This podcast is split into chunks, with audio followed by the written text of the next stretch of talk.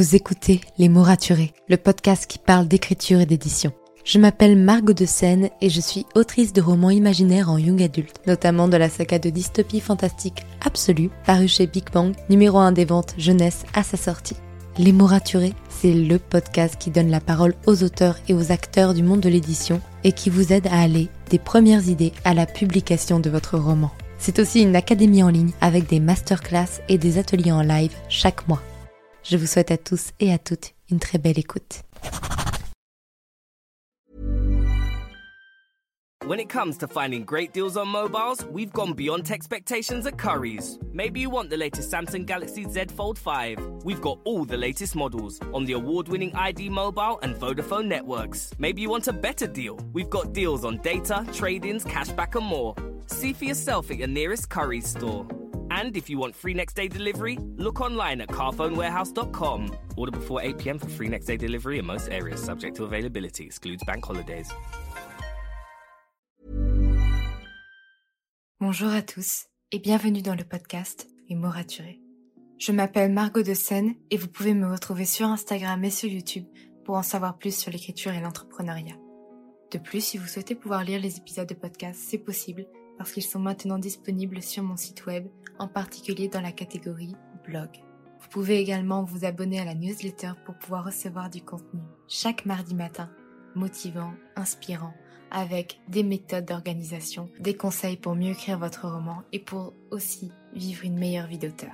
Si vous souhaitez soutenir ce podcast, n'hésitez pas à lui laisser une note et un commentaire sur Apple Podcast.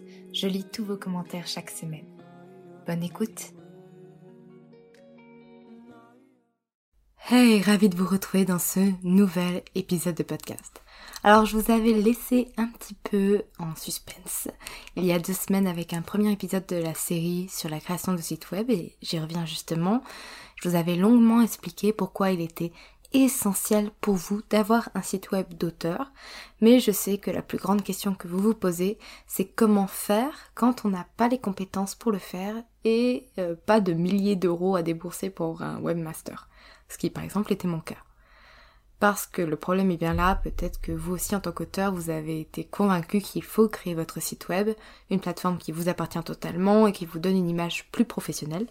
Vous avez même peut-être déjà commencé à regarder comment vous y prendre, mais vous n'avez aucune connaissance en HTML, CSS, Java, et toutes les prestations que vous avez trouvées sont au-delà de vos moyens actuels, ce qui est compréhensible.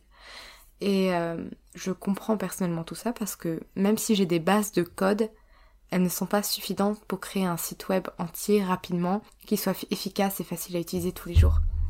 Quand j'étais plus jeune, je tenais un skyblog d'écriture et autant vous dire que j'ai longtemps cru que créer son site web revenait à peu près à ça, que c'était aussi peu personnalisable et que les vrais gros sites web étaient totalement inatteignables financièrement pour moi. Mais non Quand je suis arrivée en licence de communication, j'ai eu le plaisir d'apprendre les bases du code HTML et CSS en première année. Donc HTML c'est le contenu, CSS c'est la mise en forme. Et j'ai passé euh, tout un mois d'août complet à créer un site web entièrement avec ça. Je me suis beaucoup amusée à le faire. À ma rentrée en deuxième année, mon professeur était assez impressionné, il faut le dire. Il m'a même fait montrer euh, mon site web à toute la classe, il l'a mis en ligne et il a dit Vous voyez, ça, c'est ce qu'on peut faire en un mois avec les bases du code. Maintenant, je vais vous apprendre à faire la même chose en quelques heures. Autant vous dire que même si j'étais toujours aussi fière de mon site euh, fait maison, ça m'a un peu déprimée. C'est un peu comme si j'avais passé des semaines à monter un meuble Ikea et qu'on me disait qu'avec la bonne notice, je l'aurais fait en deux heures. Même sensation, clairement. C'est pour ça qu'aujourd'hui, je vais vous donner les étapes à avoir en tête au moment de la création de votre site web, Bien évidemment, je ne peux pas tout vous expliquer point par point, sinon cet épisode de podcast durerait plusieurs heures, et clairement ce ne s'est pas fait pour être expliqué en épisode de podcast, il faudrait de la vidéo tutoriel. Là, c'est vraiment pour vous donner les étapes de la création d'un site web.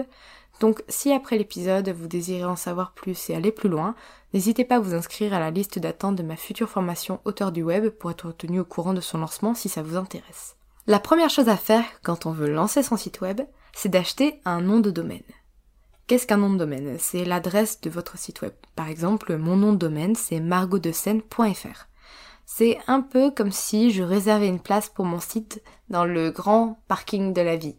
Une fois que vous avez acheté ce nom de domaine, il vous faudra l'héberger. Parce que oui, votre site va peser un certain poids sur le web, et c'est votre hébergeur qui sera là pour le porter. Et je peux vous le dire dès à présent, c'est la seule chose payante que vous aurez à débourser pour un site web, et ça reste très raisonnable.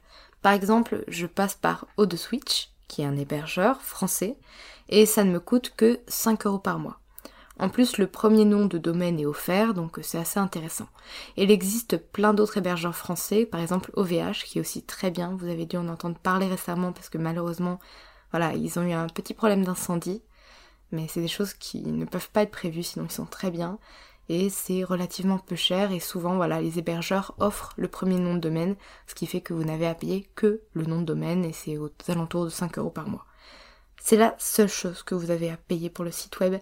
Si on vous demande de payer autre chose, c'est que vous êtes trompé quelque part, vous n'avez pas cliqué sur le bon lien ou qu'il y a une petite option qui vous permet de ne pas payer. La deuxième chose à faire pour créer votre site web, c'est de choisir une plateforme pour le créer et le contrôler. Donc euh, la plateforme la plus connue étant wordpress.org et non pas son euh, jumeau maléfique euh, wordpress.com qui est un équivalent euh, un peu plus haut de gamme de skyrock.com si je veux être mauvaise langue. Donc si vous passez par wordpress.org, vous n'avez qu'à associer votre nom de domaine, celui que vous avez déjà payé, et vous ne devez rien payer de plus à wordpress.org ce qui n'est pas le cas de WordPress.com. En plus, si par exemple je devais créer mon site sur WordPress.com, soit je leur paye un abonnement pour avoir hébergement, pour avoir euh, nom de domaine qui est beaucoup moins qualitatif que des vrais hébergeurs, soit euh, mon site s'appellerait margotdescène.wordpress.com, ce qui serait vraiment dommage. Hum, ce n'est que le support logistique de votre site donc euh, il vous permettra de, créer vos pages, vos articles de blog, si vous souhaitez créer un blog bien sûr, et de transformer votre site à votre image. Il y a d'autres plateformes que WordPress, il y a Wix, Shopify, Showit ou Squarespace, mais elles sont soit beaucoup moins bien que WordPress, soit elles ont donc euh, moins de possibilités de fonctionnalités, soit elles sont beaucoup beaucoup plus chères et notamment je pense à Showit qui font de très beaux sites, mais par contre, le budget, voilà, là vous payez quelque chose, vous ne, vous n'êtes pas gratuit comme WordPress.org. Donc c'est pour ça que je vous dis, WordPress.org, ça reste la, la solution la plus économique, car gratuite, et en même temps la plus polyvalente et la plus facile à prendre en main. Et il me semble que j'avais vu ça quelque part, mais je crois que 80% des sites sur le web sont faits grâce à WordPress.org, donc vous pouvez avoir confiance. La troisième étape pour créer votre site web est de designer justement votre site web donc de lui créer sa mise en page, la manière dont il va être vu par son public. En général, je choisis un thème WordPress très basique, qui marche très bien, comme par exemple Océan WP, parce que ensuite, je ne vais pas faire que l'utiliser lui. Je vais entièrement designer le site web avec un constructeur de page. Euh, par exemple, moi j'utilise Elementor, mais il existe aussi Divi. Divi n'ayant pas de version gratuite, Elementor ayant une version gratuite. Donc encore une fois, pas besoin de payer pour l'utiliser et la version gratuite est entièrement suffisante pour créer son site web. Donc un constructeur de page, c'est un outil qui vous permet de designer votre site web sans avoir à coder, donc pas besoin de savoir parler l'HTML, CSS, ce genre de choses. Vous avez juste à utiliser un système de drag and drop. Alors drag and drop, c'est euh, un système très pratique où vous avez euh, des catégories comme texte, images, titres, vidéos, colonnes, boutons. Il y en a des dizaines et des dizaines possibles. Il y a des, euh, compteurs des comptes à rebours, il y a ce genre de choses, bref. Et vous les prenez, vous les sélectionnez et vous les glissez sur votre page. C'est très simple d'utilisation et ça permet vraiment de faire des choses assez belles, même très belles, et de faire vraiment ce qu'on veut avec son site sans être limité par un thème WordPress. Personnellement, je croyais au départ que les thèmes WordPress étaient nécessaires, alors que vraiment pas du tout. Elementor me permet de faire tellement plus de choses et de créer ce que je veux en fait. Je ne suis limitée par rien du tout. La quatrième étape, euh, bien sûr, c'est l'écriture de vos pages. Et peut-être que ça, ça va vous plaire parce que voilà, on aime écrire. Mais euh, ce n'est pas simplement écrire ce qu'on a envie de faire. Il faut que votre texte puisse s'incorporer déjà parfaitement dans les designs que vous avez faits donc euh, faire en sorte qu'il n'y ait pas de gros décalage, ce genre de choses, tout en respectant certaines règles de référencement, euh, comme par exemple l'utilisation de mots-clés, pour que votre site soit bien positionné sur Google. En bref, Google, il va analyser votre site, il va envoyer ses petits robots qui vont fouiller, qui vont fouiller régulièrement votre site pour voir vos textes, la pertinence de vos images, le contenu que vous avez créé de façon générale.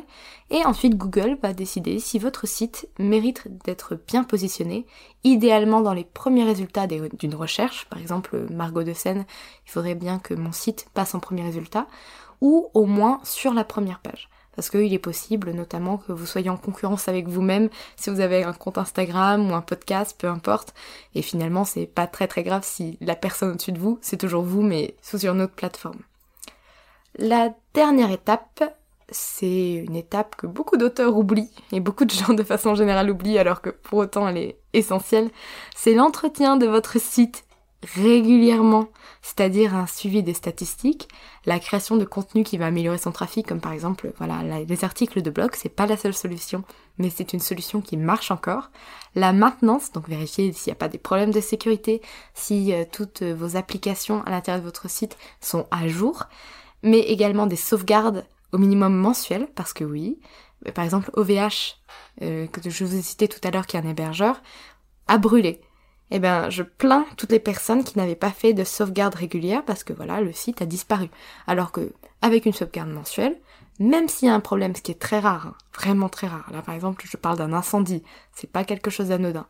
Donc, même s'il y a un souci, votre site, vous l'avez sur votre ordinateur ou sur une clé USB en plus, et vous pouvez toujours le remettre facilement mais également euh, des mises à jour régulières de vos informations, parce que bon, c'est quand même dommage de créer un site, puis de ne plus y toucher pendant deux ans, d'oublier d'ajouter que vous avez écrit d'autres romans entre-temps, euh, de mettre à jour euh, vos liens, vos liens Instagram, vos dernières vidéos, si vous en créez, bref, c'est important que votre site soit à jour, et que si un visiteur tombe dessus, se dise pas, ok, la personne, elle pourrait être morte depuis deux ans, on le sait pas, puisque rien n'est à jour, les dernières mises à jour c'est 2018 ou ce genre de choses, c'est quand même assez dommage.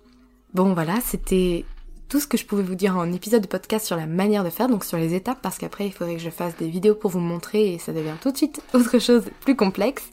Si le sujet de la création d'un site web vous intéresse, n'hésitez pas à vous inscrire à la liste d'attente dans les notes de l'épisode, si ça vous intéresse vraiment. Euh, moi, c'était tout pour les 5 étapes pour créer son site web. Et très honnêtement, si vous respectez ces 5 étapes, déjà, un, vous n'aurez pas à payer des fortunes. Moi, voilà, 5 euros par mois, ça reste très raisonnable. C'est tout ce que je paye et ce sera toujours tout ce que je paye pour l'ensemble de la vie de mon site. Ça ne changera pas. Et vous ne devrez pas avoir de soucis de maintenance, ce genre de choses. Bien bien sûr, après, je vous ferai d'autres épisodes, notamment pour vous expliquer c'est quoi le référencement, à quoi faut faire attention au moment d'écrire euh, ce texte dans son site, ce genre de choses.